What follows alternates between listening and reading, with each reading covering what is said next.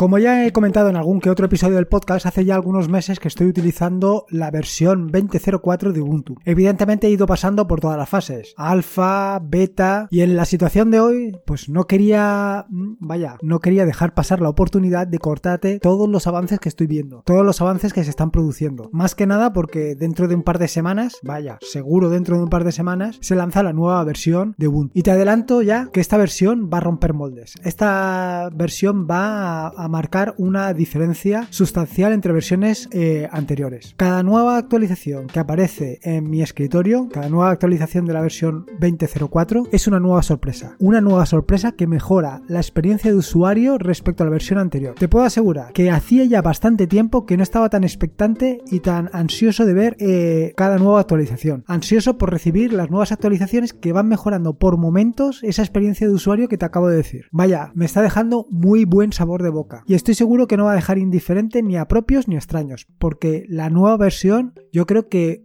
sinceramente va a marcar un antes y un después. Y es que algo que durante mucho tiempo hemos reclamado los usuarios de Ubuntu, básicamente un cambio estético importante, al fin parece que se ha cumplido. Supone esta nueva versión una mejora estética significativa y creo que lo vas a notar. Por supuesto, nunca llueve a gusto de todos. Por supuesto que seguro que habrá quien diga que no le gusta o que se podría haber hecho mejor. Pero igual que te digo esto, también te aseguro que todos estos que lo critican, casi con toda seguridad, no han movido ni un pelo por ayudar a mejorar ese aspecto estético que tanto critican. Y sin embargo, y a pesar de todo ello, los cambios se han materializado. Y te puedo asegurar que se han materializado para bien. Por supuesto, y como no podía ser de otra manera, a mí la nueva versión, los nuevos cambios me gustan y me gustan mucho. Sinceramente, Ubuntu 20.04 es bello.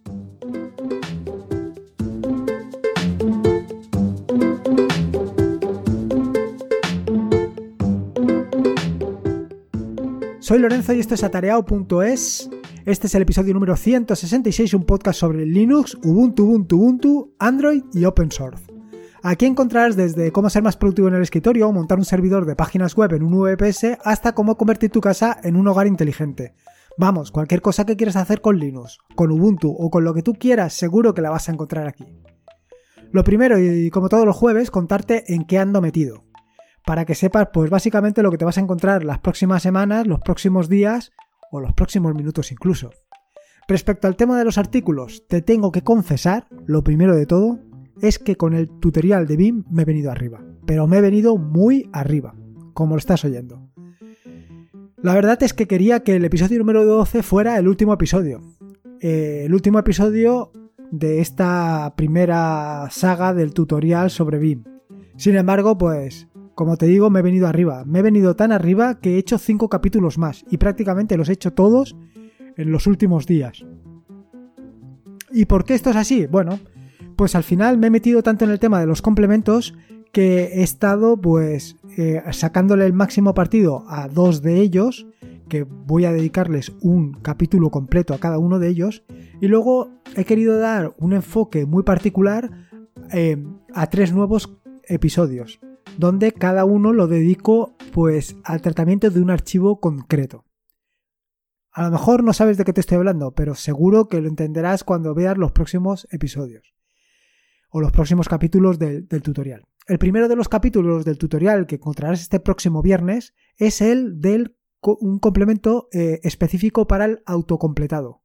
Una característica que es realmente interesante y que seguro va a mejorar tu productividad.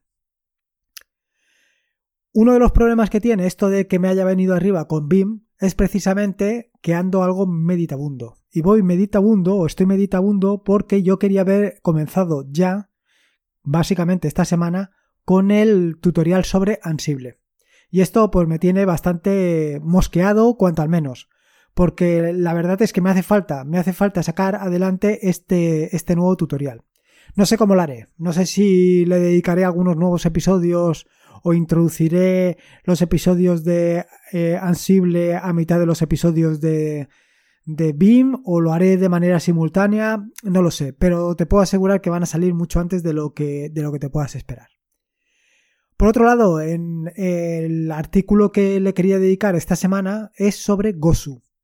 Probablemente no sepas lo que es esto, pero si te digo sudo, seguro que sabes lo que es. Bueno, Gosu no es más que una alternativa a sudo y es una alternativa que últimamente se está utilizando mucho en el mundo de los contenedores. Al final es algo que se está utilizando mucho en el mundo Docker a la hora de realizar tus propias imágenes. Y en este sentido, pues quiero dedicarle un episodio dado que el tutorial de Docker, pues la verdad es que está teniendo una aceptación más que interesante.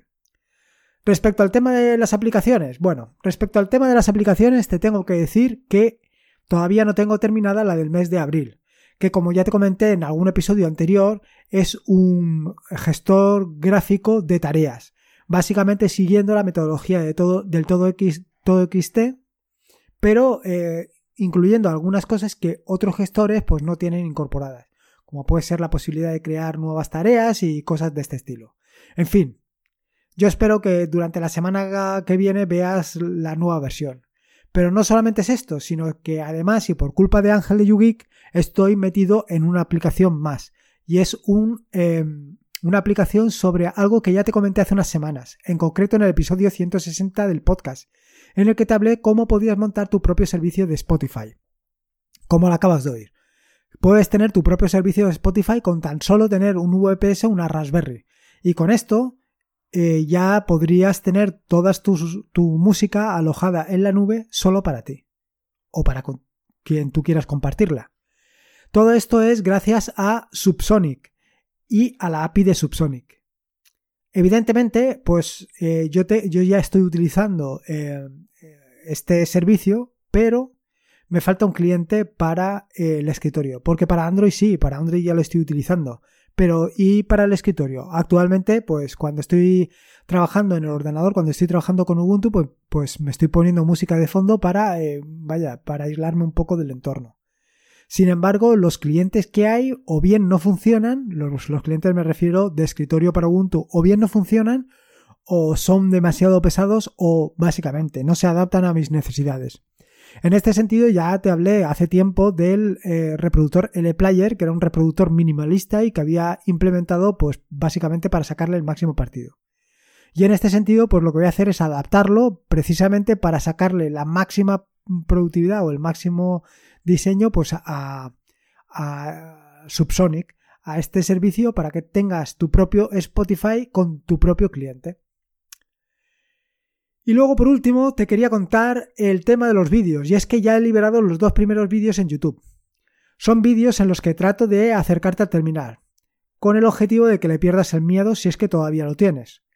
Ahora, te tengo que decir que si tú ya eres usuario del terminal, seguro que en estos episodios lo que vas a encontrar van a ser, pues, trucos, ideas, sugerencias, cosas que puede ser que conozcas o puede ser que no algunas ideas que te pueden sorprender o que te pueden ayudar a tu trabajo diario o a tu ocio diario, porque al final en el terminal, ya sea que lo utilices para el ocio, me refiero a la Raspberry, o al negocio, me refiero a que trabajes como administrador de sistemas, pues tarde o temprano pues le, dedicas mucho tiempo al terminal, con lo cual cuanto más sepas, mejor.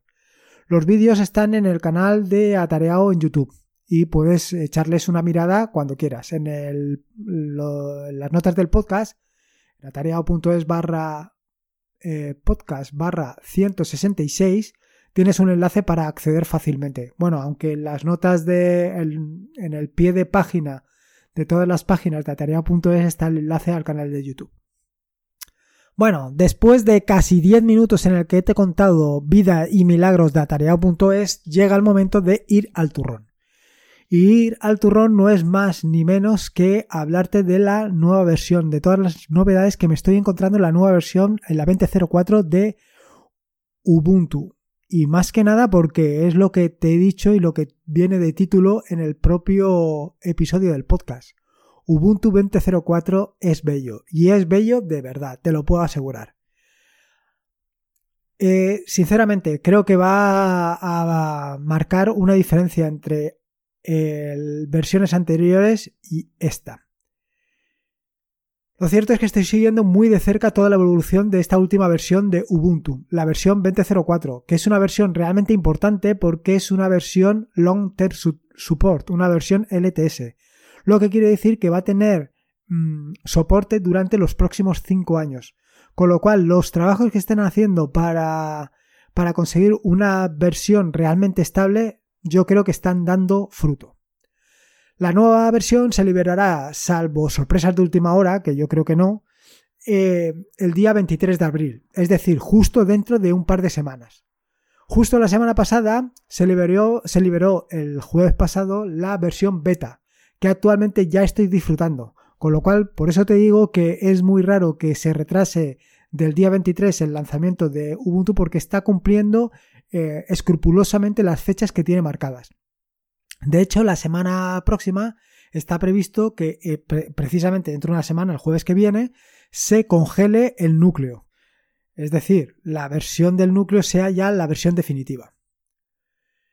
¿Y por qué estoy siguiendo tan de cerca todo este lanzamiento de Ubuntu 20.04? Bueno, esto ya te lo conté en episodios anteriores del podcast y es básicamente porque quiero lanzar en paralelo la nueva o una nueva versión de la aplicación First Step, la antes conocida como Start Here. Esto de la antes conocida me recuerda al cantante antes llamado Prince.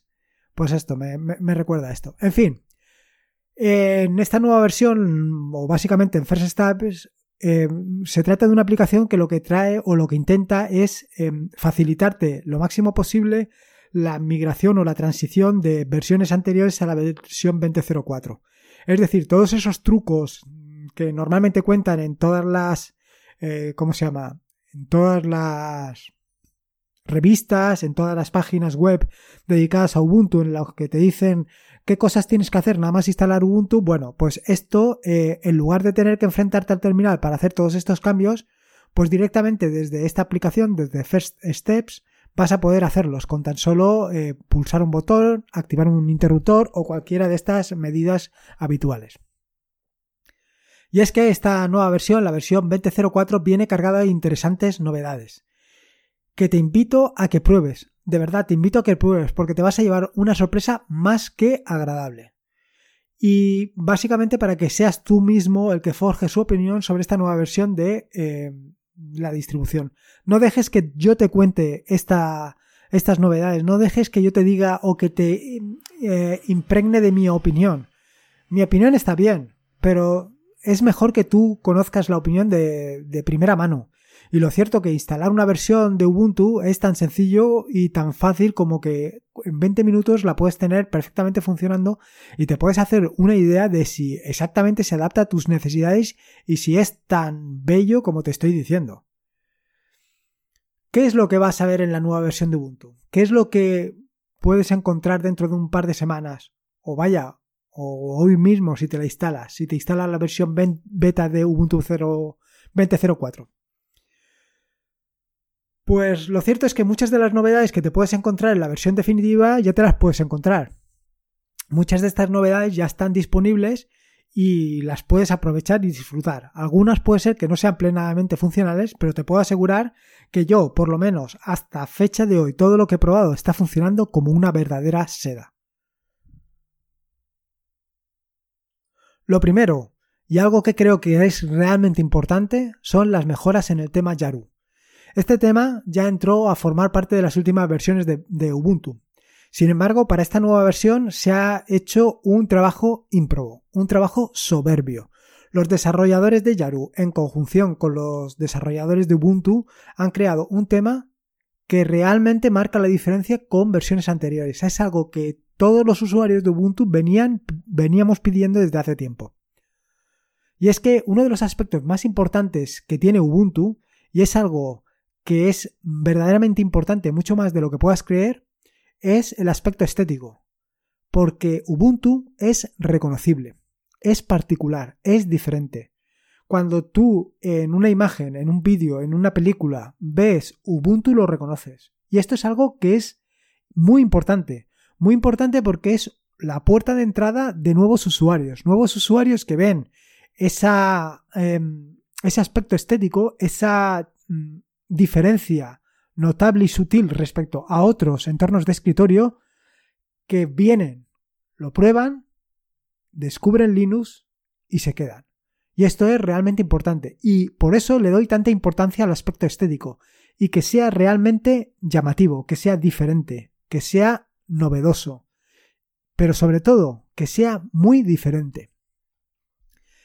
Y así, esto es un trabajo que han hecho, un trabajo que han ido adaptando y sobre todo el tema Yaru no, no solamente son eh, los iconos, es el aspecto estético, son los colores. Le han añadido un color púrpura que realmente es muy llamativo y realmente muy atractivo. No solamente esto, sino que además han incluido tres modos. Como lo estás escuchando, tres modos. Un modo claro, un modo estándar y lo que es para mí la joya de la corona, el modo oscuro. Un modo que yo sinceramente no sabía o no me imaginaba que iba a ser tan, tan bello. Es muy, muy, muy bonito. A mí me gusta muchísimo. Para cambiar entre estos modos, simplemente te tienes que ir a la configuración y seleccionar apariencia y puedes elegir cualquiera de, ellos. La verdad es que ha sido todo un acierto. Colores, iconos, eh, formas, muy, muy bonito. De verdad, Ubuntu 20.04 es bello. Respecto al tema de los fondos de pantalla, bueno, respecto al tema de los fondos de pantalla poco te puedo decir. Hay algunos que son, pues básicamente ya toda una tradición, y otros que son realmente bonitos, realmente espectaculares. Al final, esto de el concurso para elegir los mejores fondos de pantalla, pues tiene su, su recompensa. Sin embargo, yo desde aquí, desde este modesto podcast, quería hacer un llamamiento a Canonical, un llamamiento a los desarrolladores de Ubuntu. Un llamamiento para que le den un vistazo al increíble y espectacular trabajo de Silvia Ritter. Es un trabajo que a mí me tiene fascinado. Los eh, fondos de pantalla con temática de los animales de Ubuntu son realmente espectaculares. Si nunca los has visto, te recomiendo que les dediques un buen rato para disfrutarlos, porque son realmente espectaculares. Yo creo que deberían de formar parte de los fondos de pantalla que tiene Ubuntu instalados. Sinceramente lo creo. Y creo que, pues, no estaría de más que alguien se lo dijera a los desarrolladores de Ubuntu y aquellos que participan en la gestión de, de, vaya, de los nuevos temas. Pero no solamente de grandes novedades viene, o de un cambio estético importante viene Ubuntu. También vienen pequeños detalles. Pequeños detalles que seguro que te van a llamar la atención. Así, uno de ellos, uno de los que más revuelo eh, originó inicialmente y que ahora pues se ha visto aplaudido es el hecho de quitar el lanzador web de Amazon del lanzador de aplicaciones. Este lanzador web de Amazon, pues simplemente era un lanzador que te llevaba directamente a la página de Amazon. Era muy criticado porque, pues, eh, se veía como una intromisión dentro del escritorio. A mí, yo nunca lo he encontrado tan problemático, porque al fin y al cabo, si no te gusta, lo quitabas y punto pelota. No era algo que estuviera ahí fijo, sino que tú lo podías retirar. Es más, eh, al fin y al cabo Ubuntu vive de nuestras donaciones y vaya, no es que seamos muy generosos, con lo cual que tenga otros medios de financiación, como puede ser precisamente eh, pues llevarse una pequeña comisión de nuestras compras sin que esta comisión afecte en el precio final, pues no lo veo descabellado. Es más, yo creo que es una muy buena manera de financiarse. Pero bueno, esto es como todo, al final es una opinión personal. Otro de los cambios eh, interesantes, cuanto al menos, que han adoptado en esta última versión de Ubuntu es la de pasar la, el gestor de eh, software, el centro de software de Ubuntu, a un paquete Snap. Y es que ciertamente en los últimos tiempos, pues eh, toda la paquetería de Snap, o bueno, está tomando una cierta importancia, una cierta relevancia, aunque no te tienes que preocupar porque los desarrolladores son conscientes de la situación en la que se encuentran. Y es que, para mí, sobre todo para mí, eh, la posición en la que se encuentran actualmente los paquetes Snap no es precisamente la mejor eh, situación. En tanto en cuanto, pues lo primero, no terminan de integrarse perfectamente con el entorno de escritorio, con los temas que vienen integrados. Eh, parece que cada uno va por su lado. Y por otro lado, tienen el grave problema de lo que tardan en iniciarse. De hecho, cuando eh, tú iniciabas la calculadora en versiones anteriores, como la calculadora venía en un paquete Snap, tardaba hasta dos o tres segundos en lanzarse. De verdad, una calculadora no puede tardar tres segundos en aparecer. Me parece algo eh, totalmente fuera de lugar.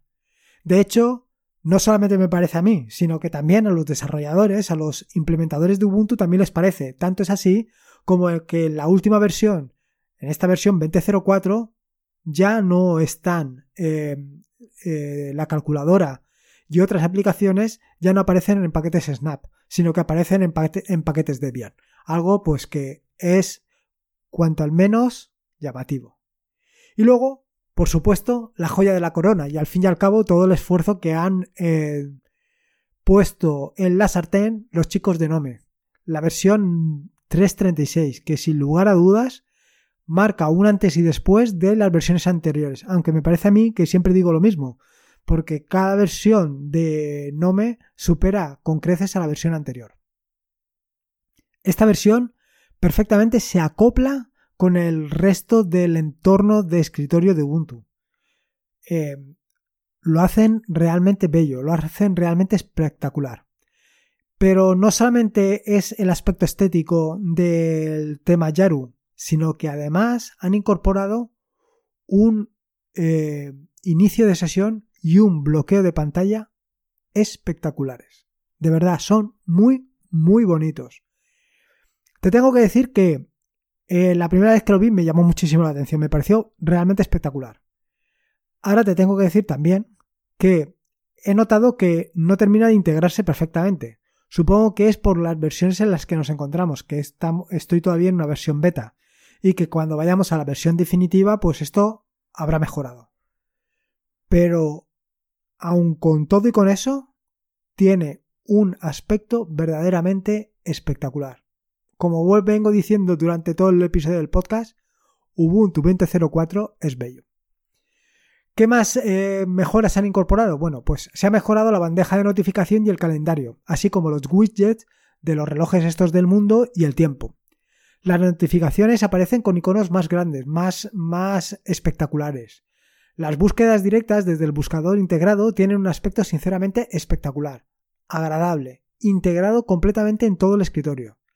Se ha añadido un botón de no molestar, disponible desde la propia bandeja de notificaciones, de manera que si estás trabajando y no quieres distraerte, pues le das al botoncito y a olvidarte. Y además puedes ver las contraseñas que introduces seleccionando la opción correspondiente. Una ayuda que nunca viene mal, porque muchas veces no sé si estoy introduciendo la contraseña bien o mal.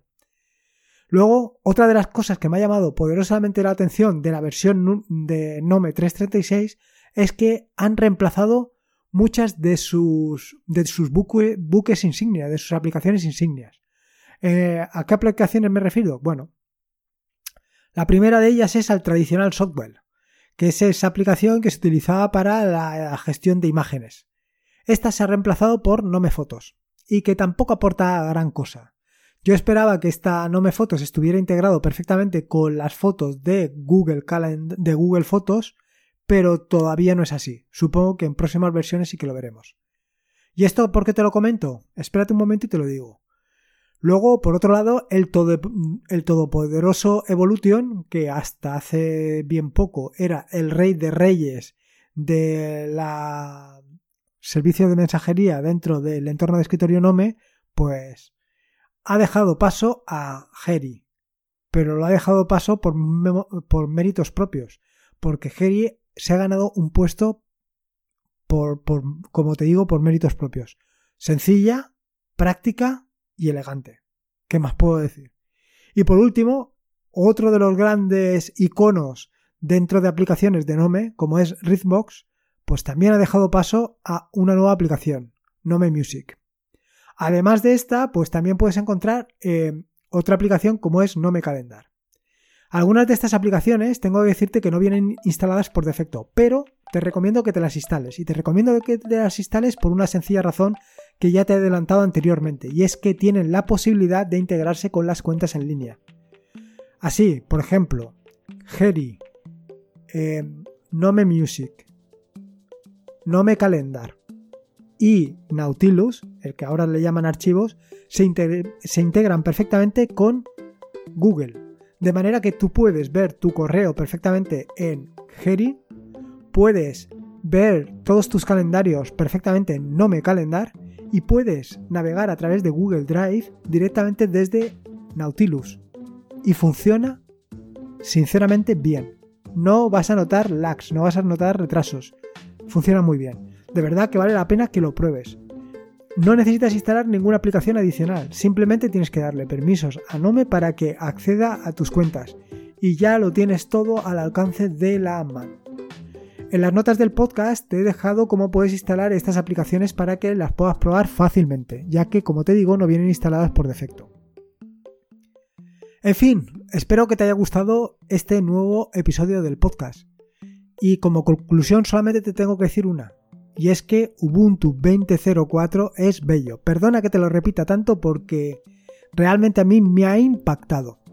Como te digo, es muy importante que sea reconocible, que marque una diferencia, que cuando tú lo veas en la tele digas, eso es Ubuntu. Eso es importante, porque es la puerta de entrada al mundo Linux.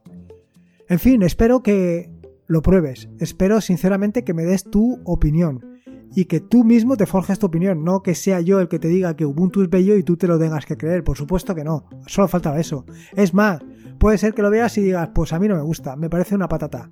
Bueno, para gustos los colores. Y Ubuntu es mi color.